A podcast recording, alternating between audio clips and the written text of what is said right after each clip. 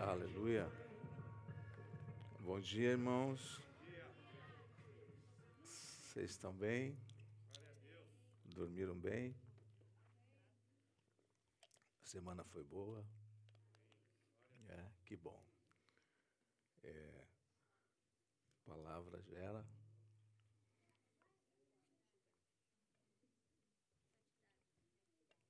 O que, que gera a palavra? Santidade gera. E glória gera. Unidade. Alguém pode me dizer por quê? Vamos lá, vocês sabem que eu gosto de, de compartilhar palavra, não gosto de ficar falando sozinho aqui, né? Então vocês estão bem aí, sim ou não? Sim. Amém. Diga mais uma vez, sim, pastor. Que bom. Dê uma olhada para alguém do seu lado aí. Diga que bom que você está aqui. Dê um bom dia para ele. Isso. Dê um bom dia. Tá bom? Mas vamos lá. Por que, que palavra gera santidade, santidade gera glória e glória gera unidade? Olha aí a pastora Shirley, glória a Deus. Glórias a Deus. Isso. que mais? A santificação, então, quer dizer que vem através da palavra. Ah, mas por que não é glória, glória, glória? Santo, santo. Olha aí, rapaz. Que maravilha. Vocês estão aprendendo, né? Chile Hã? Vem cá, minha filha, vem cá, prega aqui no meu lugar. Não é? Então a terra está cheia da sua glória. E daí por que a glória gera unidade? Hum? O que, que Jesus disse em João 17, 22, eu acho? 23. O que, que ele disse lá? Eu recebi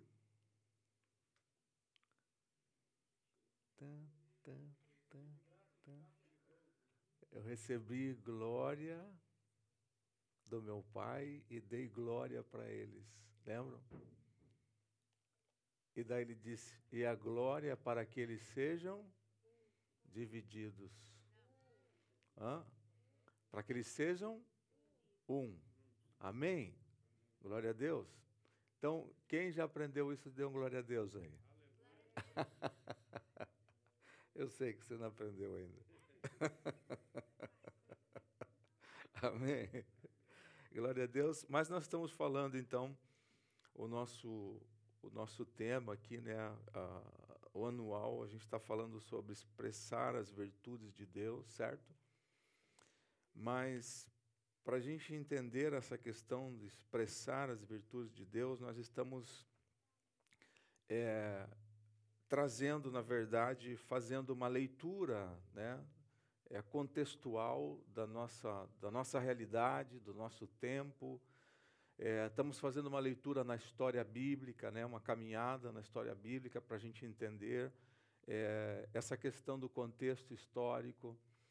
Nós, e para isso, para a gente expressar e entender o que são essas virtudes, nós estamos trazendo aqui né, é, um ponto de discussão e compartilhamento com os irmãos, é, e também a preocupação né, com relação à fé que nós exercemos.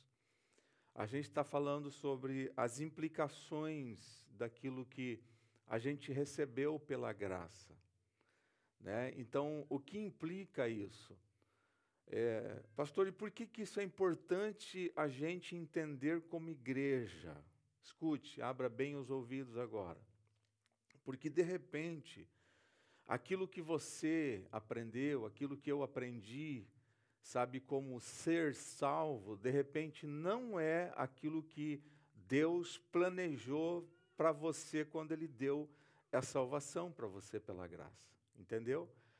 Então, nós estamos aqui trazendo essa, essa reflexão e ação né, para nós, que são cinco pontos que a gente né, tem falado aí durante, acho que, dois ou três domingos. né, que é essa, essa fazer, né, como eu tenho chamado de ortoplaxia. Então, o que seria essa ortoplaxia? Seria uma, uma, uma meditação ou uma, né, um, um estudo profundo nessa ortodoxia, que é o ensinamento dado por Jesus e não por nenhum sistema humano, tá? É, a gente se aprofundar nisso e dali a gente apreender. Isto é ortoplaxia, tá? É uma meditação, é um conhecimento e é uma apreensão disso. Eu só não deixei na minha caixinha da nuvem, lembra a nuvem? Então não, eu sei, mas eu coloquei na nuvem. Não. Tá? Então a, a salvação é, ela foi entregue para você e ela tem uma implicação. Então, por que, que nós estamos falando sobre isso? Porque a compreensão dessa implicação vai fazer você expressar virtudes. Amém? Alguém está entendendo? Você deu glória a Deus. Porque por que, que nós temos dificuldades de expressar virtudes? Por que, que nós temos dificuldades, por exemplo, de é, entender que eu sou um agente de salvação? Entendeu? Porque, de repente, muitos contextos e leituras humanas empurraram tudo para Deus, terceirizaram tudo para Deus, terceirizaram tudo para a igreja, terceirizaram para o pastor, mas não é meu papel. Alguém está entendendo aí, sim ou não? E aí você volta, você faz uma, uma reflexão, né, uma ortoplaxia na, na, nos ensinamentos de Jesus, e aí você vai entender que não foi isso que Jesus deixou para nós como evangelho, né? como é, implicação de salvação. Não foi o que Jesus ensinou. Então, eu quero continuar aqui hoje, né, o texto, o último texto que a gente leu, e eu quero deixar ele também aqui. Nós temos um texto que está fundamentando, alguém lembra qual é? Que está fundamentando tudo isso que a gente está falando aqui, um texto que, que, que fala sobre isso né, um texto de Efésios, no capítulo qual? Efésios, alguém pode dizer aí não? Efésios, um texto que fala de salvação, alguém lembra? Hum? É, eu sei que vocês estão um pouquinho dormindo, mas sei que vocês conhecem muito a Bíblia, eu sei disso, não se preocupe. Tá, é só, estão assim, ah, pastor, estou me né, acordando, tomando um cafezinho e tal, mas eu sei que vocês conhecem muito a Bíblia. Venha, Vini, venha, venha, venha. Amém? Glória a Deus, sim ou não? Então eu vou ajudar vocês, tá bom? Eu sei que se sabem, mas eu vou ajudar. Efésios 2, 8, né, capítulo 2, verso 8, 9 e 10. Salvos pela graça mediante a fé para boas obras, ok? Então, nós estamos falando sobre essas implicações e a gente vem falando há três domingos sobre é, essas considerações que nós estamos fazendo sobre a salvação, para a gente entender as implicações. Então, eu falei sobre o primeiro ponto, a importância da salvação. É importante? Se é importante, por que, que eu não entendo? Por que, que eu não busco? Por que, que eu não me envolvo? Né? Por que, que eu não estou envolvido nisso? A gente falou, falamos sobre o agente, o seu método, né? aquele que expressa, que anuncia, como está anunciando. Se, se entende que é uma análise para nós, para a gente chegar a essa compreensão né, das implicações daquilo que eu recebi pela graça? Sim ou não? Sim, então tá bom, vamos continuar. Aí a gente falou também sobre o conteúdo, né, o tipo de evangelho que a gente está anunciando. Então, nós falamos sobre o evangelho romano, o evangelho de Cristo, nós falamos sobre atributos e virtudes, não falei tanto que eu vou falar mais para frente isso. Falamos sobre o teísmo e o deísmo na semana passada. Alguém lembra? Diga sim, pastor. Né? Lembram? Sim. Então, teísmo, deísmo. Então, às vezes a gente acha. Você está compreendendo que às vezes a gente está achando que a gente está é, servindo a Deus, que a gente está é, é, é, sendo um cristão que obedece a palavra, a gente não é. Você entendeu da semana passada? É porque o, o, o teísmo é, é, um, é uma forma né, de, de, de, ter Deus como Senhor. Ele é soberano, ele, ele dá ordens, ele comanda tudo. Né? Aí isso era um problema, o que, que inventaram? Filosofia, teologia, né? e, e mais o humanismo, ele gerou o quê? O deísmo, que o deísmo é, é, é, eu não posso negar Deus, então é, é, Deus ele, ele é uma inteligência no universo que pode ser, mas não pode ser também Deus. Pode ser e não. Né? Então é, eu não nego esse Deus, mas eu, eu sei que, que, que ele está por aí, ok? E aí eu crio, eu, eu vivo, porque esse Deus deísta, ele não é mais soberano, né? Ele passa para mim a soberania da vida. Então eu comando, eu acho do jeito que tem que ser, entendeu? É, é eu que não, não, não, concordo com isso. Eu, então eu, eu, eu, eu sou todo poderoso da minha vida. Deus já não comanda mais. Né? E aí eu vou para a igreja né, com essa mentalidade, eu acho que eu estou servindo ao Deus Todo-Poderoso, mas na verdade eu estou servindo a um Deus filosófico que foi criado, inventado para mim, para me enganar, para mim né, se, se, se, se, desviar do propósito de Deus. E aí é, é, eu vou procurando aquilo que Ele pode me dar, né, Ele pode me oferecer, que Ele quer fazer para mim, mas eu não quero o seu comando, o seu senhorio, as suas ordens, não. Eu quero que Ele mude o meu casamento, que Ele mude e abra a porta de trabalho para mim, eu quero que ele faça, eu quero que ele pode fazer. Então, eu quero paternidade, paternalismo né, do, do, do pai, mas eu não quero a paternidade dele. Eu quero o tradicionalismo daquilo que é, ele deixou, mas eu não quero uma tradição. Né? Então, eu começo a viver um desvio da verdade. Conclusão. E aí, dentro desse caminho, que é a ladeira abaixo, correndo muito, muito mesmo, né, desviando da, da verdade, daquilo que é a implicação da salvação, eu começo a ter dificuldade de expressar aquilo que eu recebi pela graça. Então, eu não nego, não, você é cristão? Não, sim, claro, poxa, toda a vida. Mas você obedece o que o Senhor tem mandado para você fazer? Não, veja bem, né? não, não é bem assim, né? não é bem assim. Então, eu, eu, eu falei lá na sexta-feira, nós tivemos um face a face, sexta e sábado, em Swindon, com toda a liderança do ministério, foi muito bom. E eu falei sobre três tipos de pessoas, três tipos de gerações. Uma geração comprometida, o que, que eu disse agora, então? Uma geração comprometida. É, eu falei de uma geração é, indecisa, tá? ela não decidiu ainda o que ela quer, uma, geração que ela é indiferente àquilo que está acontecendo, e uma geração em crise. Então, qual é a primeira geração que eu falei lá? Uma geração comprometida, uma geração indiferente, certo? Uma geração indiferente. E a última geração qual é? Uma geração em crise. Escute. Então, essa geração comprometida, ela pensa da seguinte forma, que ela entendeu a, a verdade, a palavra de Deus, ela pensa assim: primeiro Deus, depois eu. É assim que ela pensa. Okay? Geração comprometida, homens comprometidos, que entenderam o Evangelho e servem a Deus, eles pensam assim: primeiro Deus, depois eu. A geração indiferente, ela pensa do seguinte: olha, primeiro eu, depois Deus. Se der tempo, entendeu? O pastor tem que entender, né? a igreja tem que entender e tal, tudo tem que entender, porque eu tenho meus propósitos, meus planos. Então, primeiro eu, depois Deus, ok? Aí, a terceira geração, como que você acha que ela pensa? Hum? Como que essa terceira geração vai pensar? Se a primeira, primeiro Deus, depois eu, a segunda, primeiro eu, depois Deus, e a terceira geração? Hã? Como que você acha que ela vai pensar? Hã? Primeiro eu, depois eu, e amanhã eu de novo. Alguém está entendendo ou não? Então, primeiro Deus, depois eu. Primeiro eu, depois Deus. E agora? Primeiro eu, depois eu. E Deus? Não, Deus é um velhinho sentado lá no céu, sabe Deus quando? Sei se ele existe. Entendeu? Alguém está entendendo o que eu estou falando aqui ou não? Então, veja só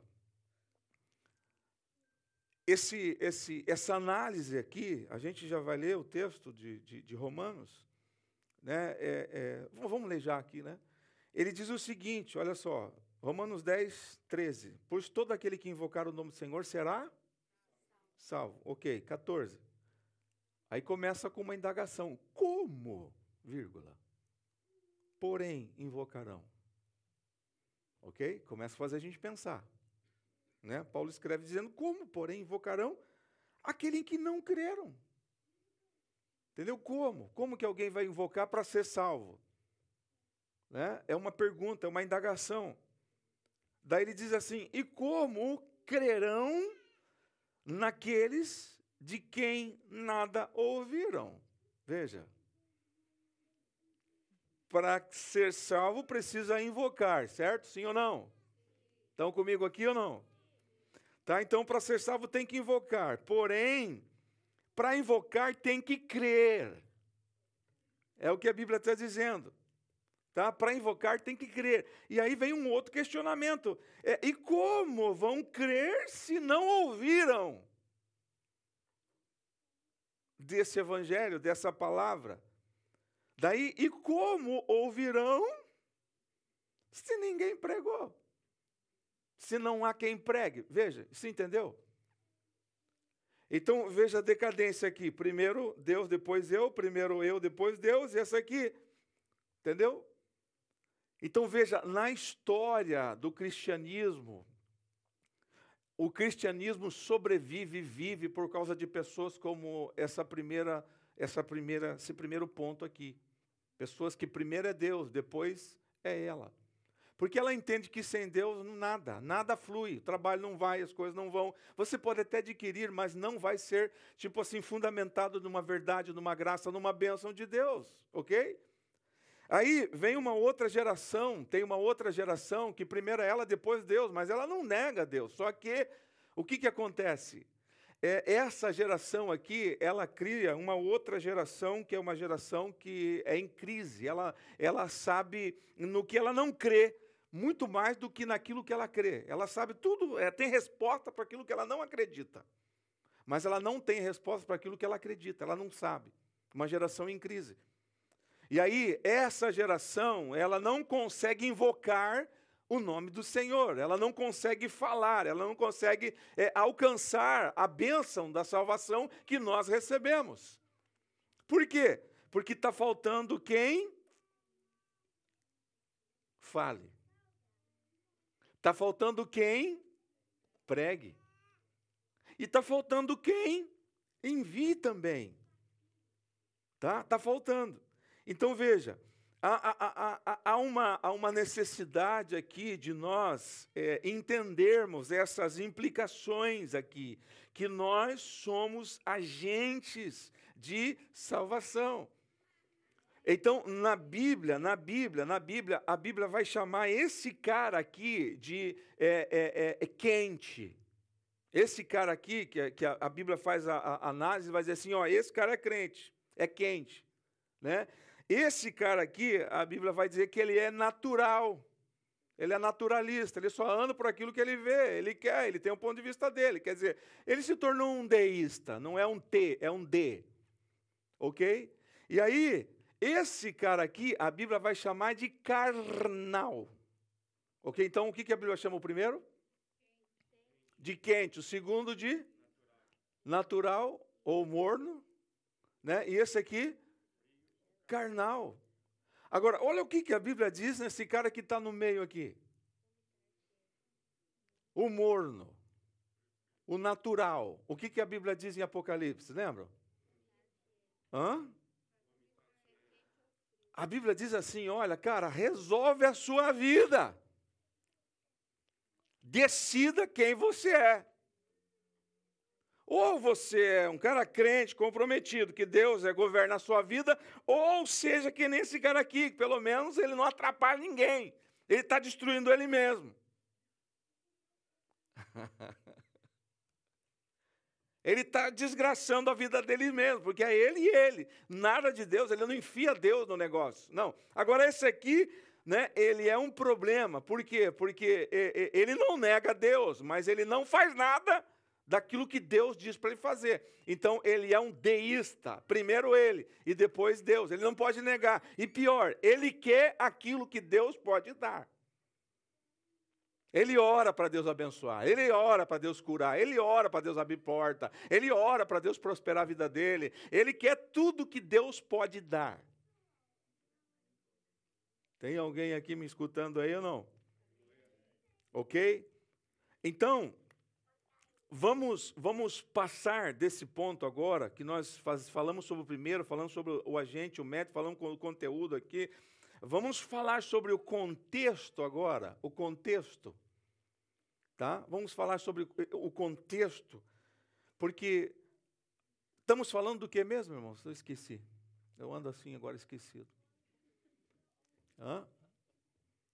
Estamos falando sobre a importância da salvação, é isso mesmo ou estou enganado? A importância da salvação, depois, segunda coisa que a gente está falando mesmo, o que, que é mesmo? Hã? Eu esqueci também. Hã?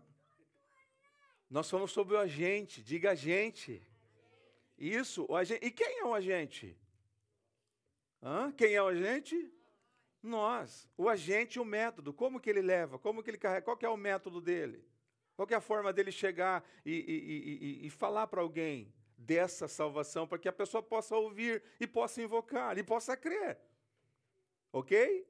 Segundo, o, conte o contexto, né? Nós falamos, né? O contexto, o tipo de evangelho, tal. A gente já falou, não quero mais falar que tem muita coisa aqui. Eu quero continuar.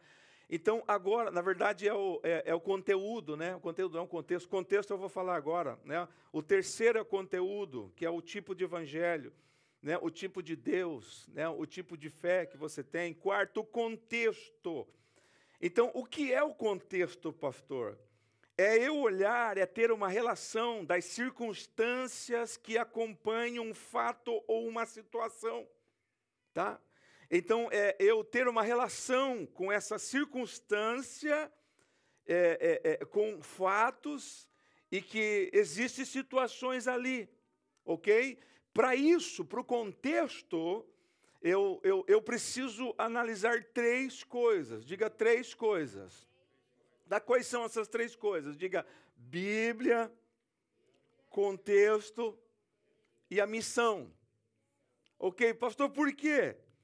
Nós estamos num lugar onde o contexto do lugar é diferente do contexto nosso cultural. Sim ou não, irmãos? Geográfico, tudo. Nós saímos do nosso espaço, nós saímos da, da nossa realidade histórica, cultural, intelectual sabe, a, a bíblica até, porque há uma variação, mas ok. É, então nós estamos inseridos de uma nova cultura, a gente está vivendo num outro lugar, num outro país, e olha só, eu, como agente de salvação que sou, ok? Eu preciso entender, estar no lugar e fazer essa leitura consciente de que existe um contexto para mim aplicar isso, para mim viver isso, para mim é, é, ser esse agente com eficácia. Eu preciso ter, ou ser, ou fazer, sabe, coisas intencionais. Eu preciso buscar aqui conhecimento dessa, dessa situação, desse lugar, o tipo de cidade, o tipo de pessoa, o tipo de cultura que ela vive. Pastor, por que, que isso é importante? Deixa eu explicar para você. É importante até para a nossa relação. Por que, que é importante para a relação? Por quê? Alguém pode me dizer?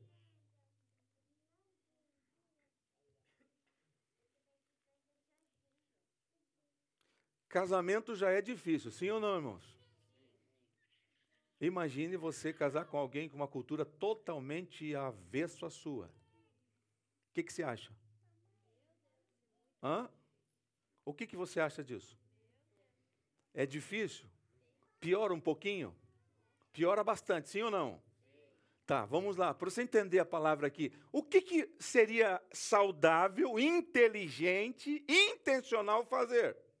De ambas as partes, já que eu quero casar. Hã?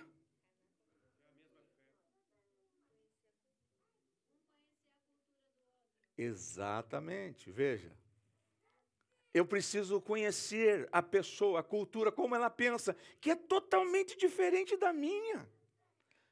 Sabe, se eu sou brasileiro e caso, por exemplo, com estados no Brasil, estado diferente, já é complicado, sim ou não?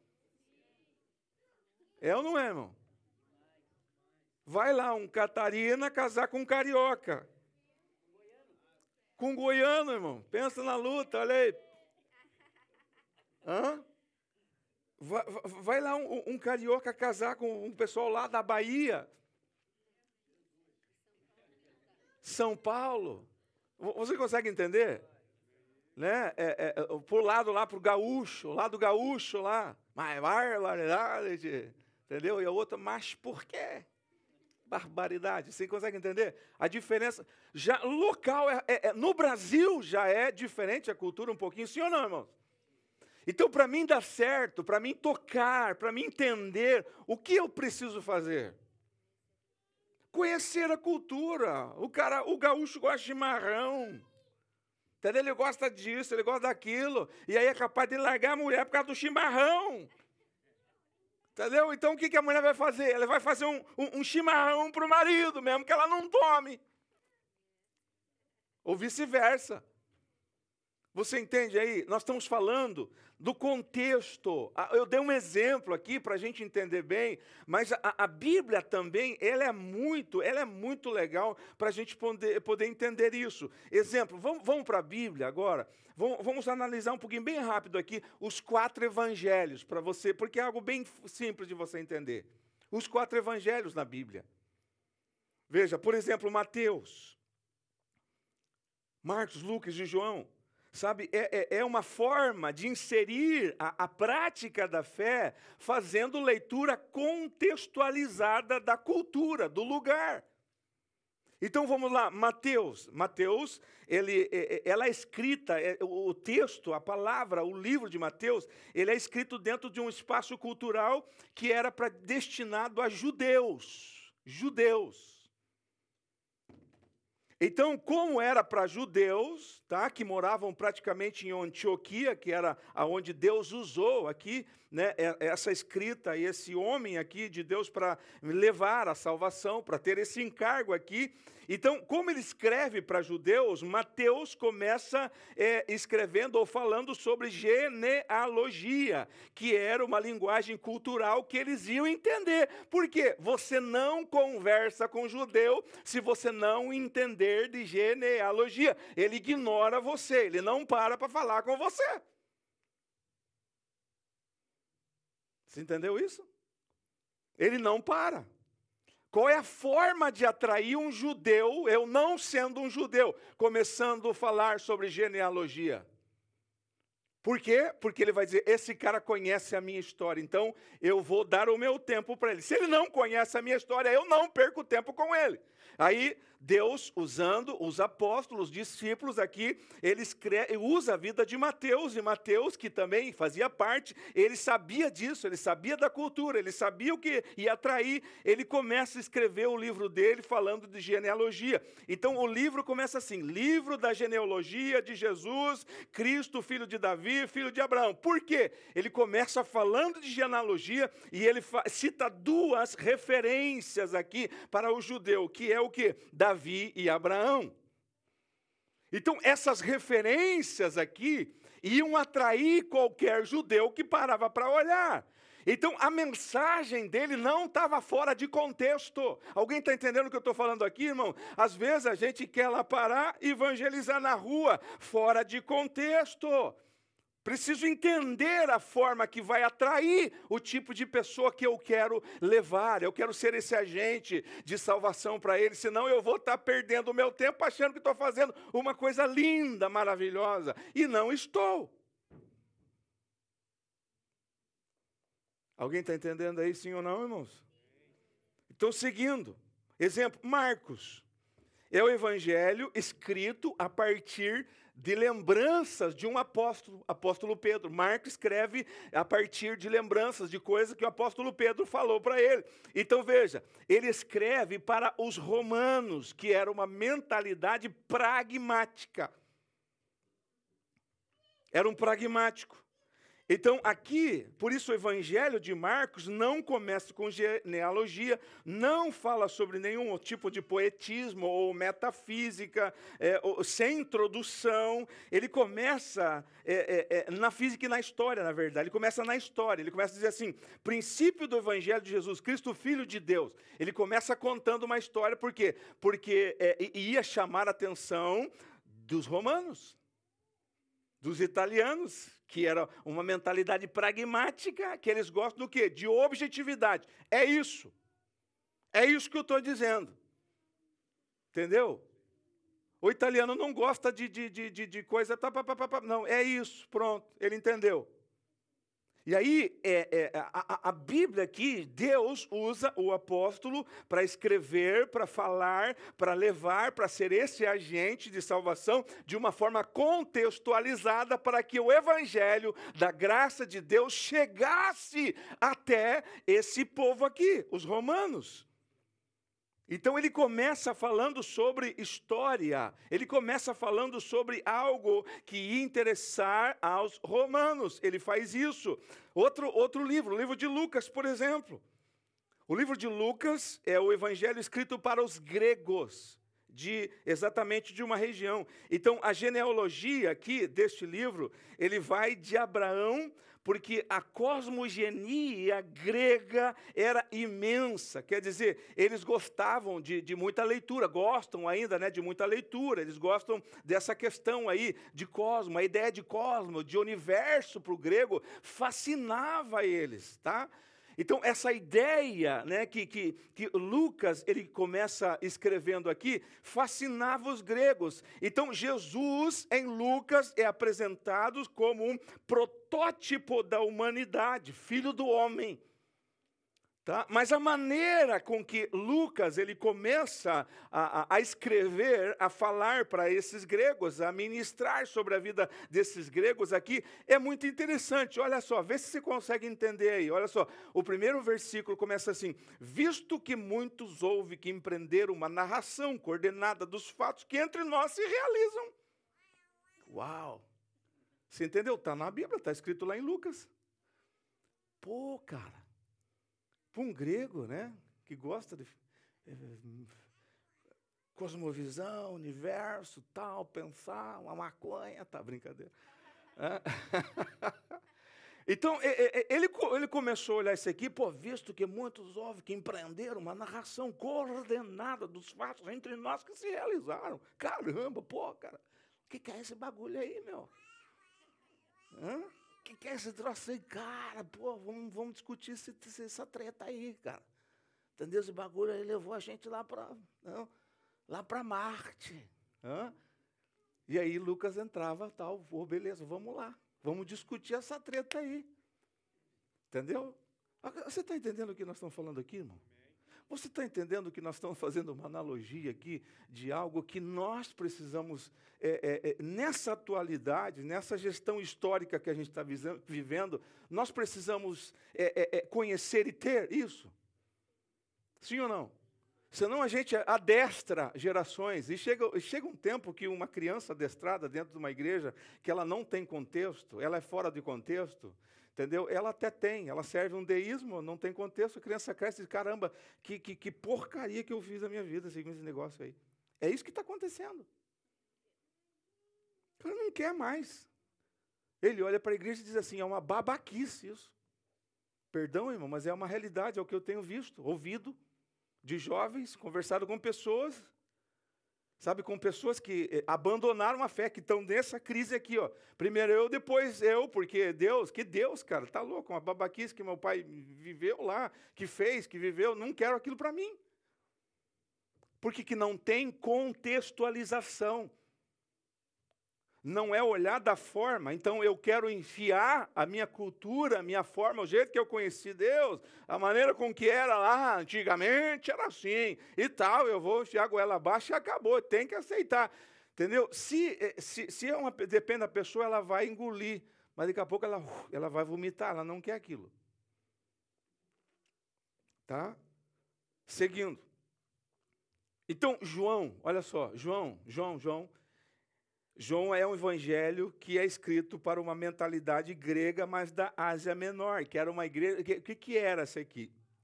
Era gregos, filhos casados com romanos. Então imagine a mistura. Tá? Gregos, filhos de gregos casaram casado com romanos, que eram misturados, uma raça misturada, era grego e romano ao mesmo tempo. Então, e aonde? E aonde que eles se encontravam? Éfeso. A igreja de Éfeso, a cidade de Éfeso.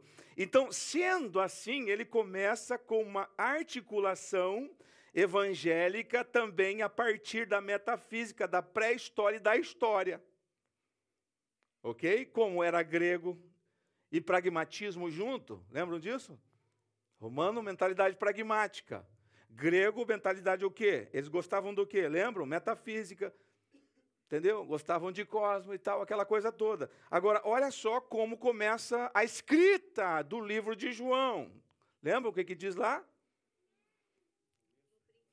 No princípio era o Verbo. E o Verbo estava com Deus. E o Verbo era Deus. Uau, cara, o que, que é isso?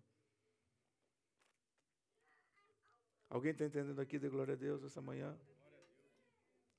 Então, aqui, aqui, o evangelho, ele tinha uma atuação, ele tinha uma linguagem, e essa linguagem chamaria a atenção destas pessoas. Este evangelho aqui, ele tinha como base essas três premissas que nós lemos no começo, que a gente falou no começo, lembra? Bíblia, contexto, e aí eu exerço a minha missão. Alguém está entendendo, irmão?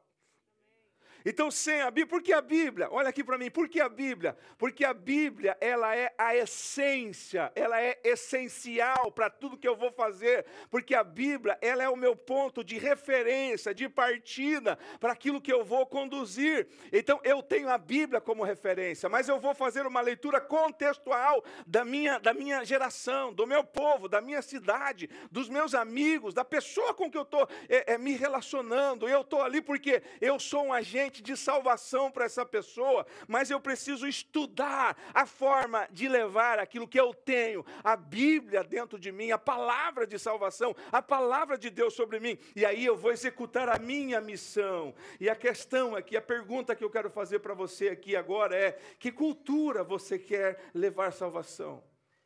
Que pessoa? Lembra, nós falamos muito sobre cultura familiar, cultura nossa para investir em geração. Esse contexto agora aqui está falando de uma cultura fora da minha família, fora, sabe, daquilo que eu exerço aqui agora. Então, que tipo de pessoa? Eu preciso conhecer, eu preciso estudar. Eu preciso fazer essa leitura. Para mim entender a cabeça desse meu amigo aqui, que ele não é brasileiro, que ele não é inglês, que ele é, é sei lá, português, que ele é italiano, italiano, que ele é grego, que ele é, é, é, é árabe. Como que pensa? Qual é a cultura? O que, que chama atenção? Você lembra como que, que Deus chamou a atenção de Moisés, por exemplo? Hum? Lembra? Lembra como que Deus se revelou para Moisés? Por que, que Deus se revelou numa sarça? Sabe, sabem por quê? Hum?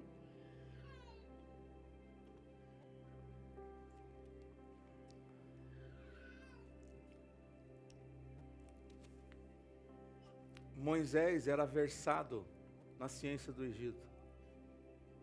Ele era estudado, ele era preparado em toda a ciência do Egito, ele estudou. E ele gostava disso. Ele gostava de coisas fora do normal. Era a parte pessoal de Moisés. Era uma coisa que ia fazer Moisés ter uma reflexão, um choque profundo. Olha aqui para mim. Você entende, irmão? Algo que está ligado a mim. Algo que está ligado que vai me tocar. Algo que vai mexer. Algo que vai fazer com que eu reflita nisso. Então Deus aparece numa sarça a bicha queimava, mas não se consumia. Ele parou, epa, que trem é esse? Vou estudar, vou lá. Quando ele começou a chegar perto, ele disse: tem alguma coisa esquisita aí. Deus começa a se revelar para ele. A partir de algo que ia tocar Moisés. Você entendeu, irmão? Você está entendendo? Então, o que, pastor, resumindo o que você está falando? Às vezes a gente está fora de contexto querendo ensinar algo precioso. Você entende? É bom, é. Então você precisa entender que o Evangelho é multiforme. Você sabe que a coisa mais difícil que nós temos hoje é que as pessoas elas abraçam muito o tradicionalismo, mas rejeitam a tradição. Eles abraçam muito o paternalismo, entendeu? Mas rejeitam a paternidade. Você sabe por quê?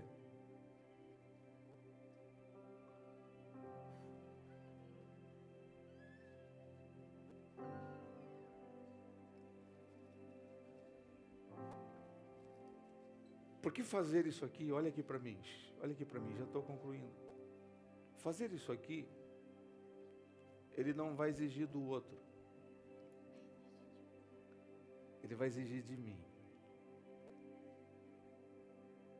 Fazer uma reflexão profunda, estudar contexto, pensar. Eu vou ter que pensar, e hoje a gente não está acostumado a pensar, a gente tem alguém para pensar para nós. A gente vem na igreja hoje, perdão da palavra, para a gente não ter que estudar a Bíblia em casa. Vou ver o pastor pregar lá é mais fácil. Para que, que eu vou ler? Para que, que eu vou buscar? Entendeu? Eu ligo o, o, o, YouTube lá e assisto um monte de mensagem, um monte de coisa lá. Por quê? Porque eu não quero mais parar, investir em mim. Então, tudo aquilo que é prático e faz, que não dependa de mudar, eu mudar, se for para o outro mudar, beleza, mas eu não. Eu não quero, exige de mim. Então, deixa eu falar para você aqui. Eu quero concluir aqui com uma coisa. Que é necessário a gente entender de alguns elementos que estão interrelacionados nós fazemos parte de uma igreja universal. Diga igreja universal. Igreja universal. Isso. E o que seria essa igreja universal? E nós fazemos parte de uma igreja local. Diga uma igreja local. Uma igreja local. Mas a igreja local, ela não é fora dessa igreja universal. Não. O que seria essa igreja universal? A igreja universal é a comunhão de todos os cristãos que se estende desde o dia do Pentecostes até a segunda vinda de Cristo. Essa é a igreja universal, todos os cristãos, todos, escute, não é todas, não, é todos, ok? Todos os cristãos, em todas as épocas, então, isso abrange cristãos falecidos quanto os cristãos que estão vivos em todo o mundo. Igreja universal. Nós fazendo parte, nós fazemos parte, nós somos partes. Aleluia. Glória a Deus. Glória e como Deus. parte, a gente carrega isso, a gente é agente para isso. A gente está envolvido nisso. Nós não somos parte fora, não. Não, a gente não é parte fora, nós fazemos parte disso. Então a igreja, ela começou lá no dia de Pentecoste e ela está existindo até hoje. Tá? Então, e a igreja universal, ela se manifesta, ela se manifesta em igrejas locais. Glória a Deus. Amém, irmão? Amém. A igreja universal, ela se manifesta em igrejas locais, que elas são caracterizadas pela sua natureza. Então nós temos uma natureza. E aí eu vou usar uns termos aqui, mas depois eu explico para vocês que a gente está concluindo já essa parte, que a natureza da igreja universal, ela vai se revelar, sabe, num lugar, num, num local específico, quando nós fazermos todo esse levantamento, essas reflexões que a gente falou, aplicarmos o contexto, daí a gente está sendo uma igreja aqui universal que está se revelando, se manifestando, sabe, se, se- dando vida a um local. E ela se caracteriza pela sua natureza, que ela expressa a natureza como? Na, na sua doxologia, no seu é, é, logocentrismo, no- na sua pneumodinâmica, ela é pactual, ela é confissional, ela é missionária ela é espaço-temporal e ela é também escatológica, aonde ela está se manifestando. Eu vou explicar isso outro dia. Mas ela tem essa natureza. ela tem essa profundidade, ela tem essa dinâmica, ela tem, sabe, é, é, essa, esse fundamento, ela tem essa vida. Por isso, deixa eu dizer algo para você. Nós não acreditamos na denominacionalização da igreja. A gente não acredita nisso. Eu não acredito na denominação. Por quê, pastor? Todas denominações são falidas, não escapam uma. Pastor, nem a nossa placa, nem a nossa placa, não, uma, não escapa uma. Por quê, pastor? Deixa eu explicar para você. Nós não estamos aqui nos colocando acima de outras denominações, nada disso. Apenas o que eu estou dizendo é que elas não se adequam ao Evangelho de Cristo. Então, e a denominação é a pior chaga da igreja, é a principal chaga que a igreja tem. Por quê, pastor? Porque a gente se dividiu em tribos, a gente não faz mais contextualização e a gente não é mais parte de um corpo, a gente é uma denominação exclusiva. Então eu não sou parte daquela outra igreja lá. Eu disse esses dias aqui, sabe que nós somos a igreja católica. Pastor, não, não, tô, nós seguimos o padrão da catolicidade, que é o que? O que é o catolicismo? Não estou falando da igreja romana, não. Não é, não é isso é a universalidade, é para o universo o Evangelho. Veja, o, o, Evangelho é universal, a igreja de Cristo é universal, e ela se manifesta num local, fazendo essa leitura de contexto, de realidade, vivendo ali, vivenciando essa vida ali, e sendo, sabe, a, a manifestação de Deus, lembra? Das virtudes de Deus, expressando num local. Por isso, olha aqui para mim, nós não abrimos igreja as pessoas dizem, pastor, como que se abre? Eu não abro igreja. Eu, eu, detesto esse termo. Nós não abrimos igreja. Por quê? Porque a igreja de Cristo, ela foi aberta há mais de dois mil anos atrás. Então o que, que nós fazemos? Implantamos igreja. Se manifestamos no lugar. Vocês estão me perguntando, pastor, onde que é a sede da abundante vida? Eu falei, o sangue de Jesus para lá, meu filho. Nós não temos sede. A nossa sede é o céu. Amém. Aleluia o nosso, o, o, o, nosso pastor, o nosso pastor presidente é o Senhor Jesus Cristo de Nazaré. Glória. E os irmãos são aqueles que vivemos em comunhão para nos ajudarmos uns aos outros, para estabelecermos a ordem, não deixarmos a gente desviar do caminho. Mas não existe sede, nós não temos sede, nós estamos cooperando com Deus. Sabe, somos parte do corpo que Cristo está formando na história na terra. Então não estamos aqui para começar uma nova história, irmãos. Abundante vida não é o novo de Deus, não. Nós não somos o novo de Deus.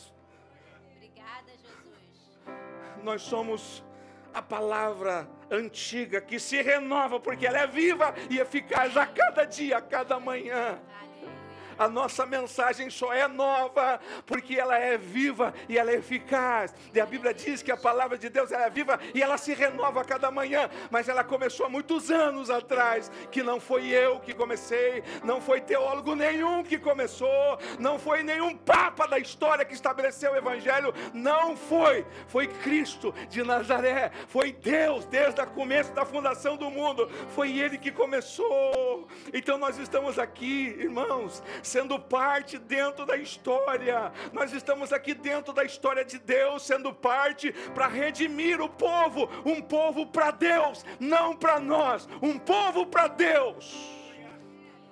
Esse é o nosso enfoque.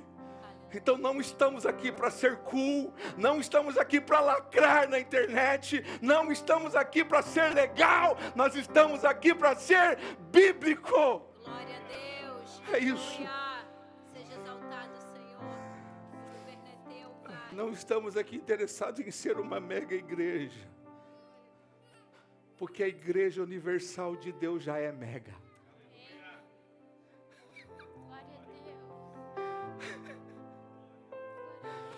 Eu quero que você fique em pé agora.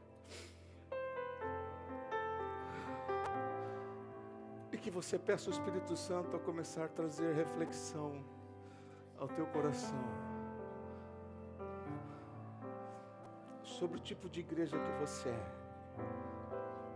Qual é o teu contexto? Qual é a cultura que você está alcançando? Lembre-se, nós começamos na nossa cultura, estabelecendo cultura. Para que culto? Para ter cultura. Só para isso. Deus estabelece coisa através da cultura. Então, eu tenho que começar aonde? Na cultura. Contextualização, estudar.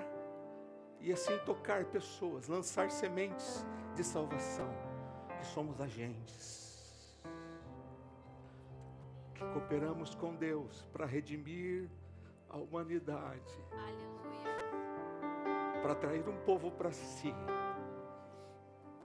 Porque a igreja de Cristo é universal. Começou no. Pentecoste e está se estendendo até nós.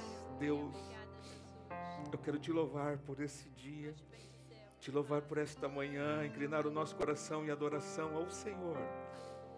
Pedir que o Senhor nos toque, nos mova, nos faça pensar na nossa salvação, no nosso Evangelho. Nos faça, Senhor, entender que somos partes, não somos fora, não estamos fora disso. Nós somos, Senhor, participante. Nós estamos auxiliando o Senhor, fazemos parte, cooperamos na missão que é de Deus, na redenção da humanidade, para redimir famílias, redimir pessoas, jovens, redimir gerações, redimir cidades e nações.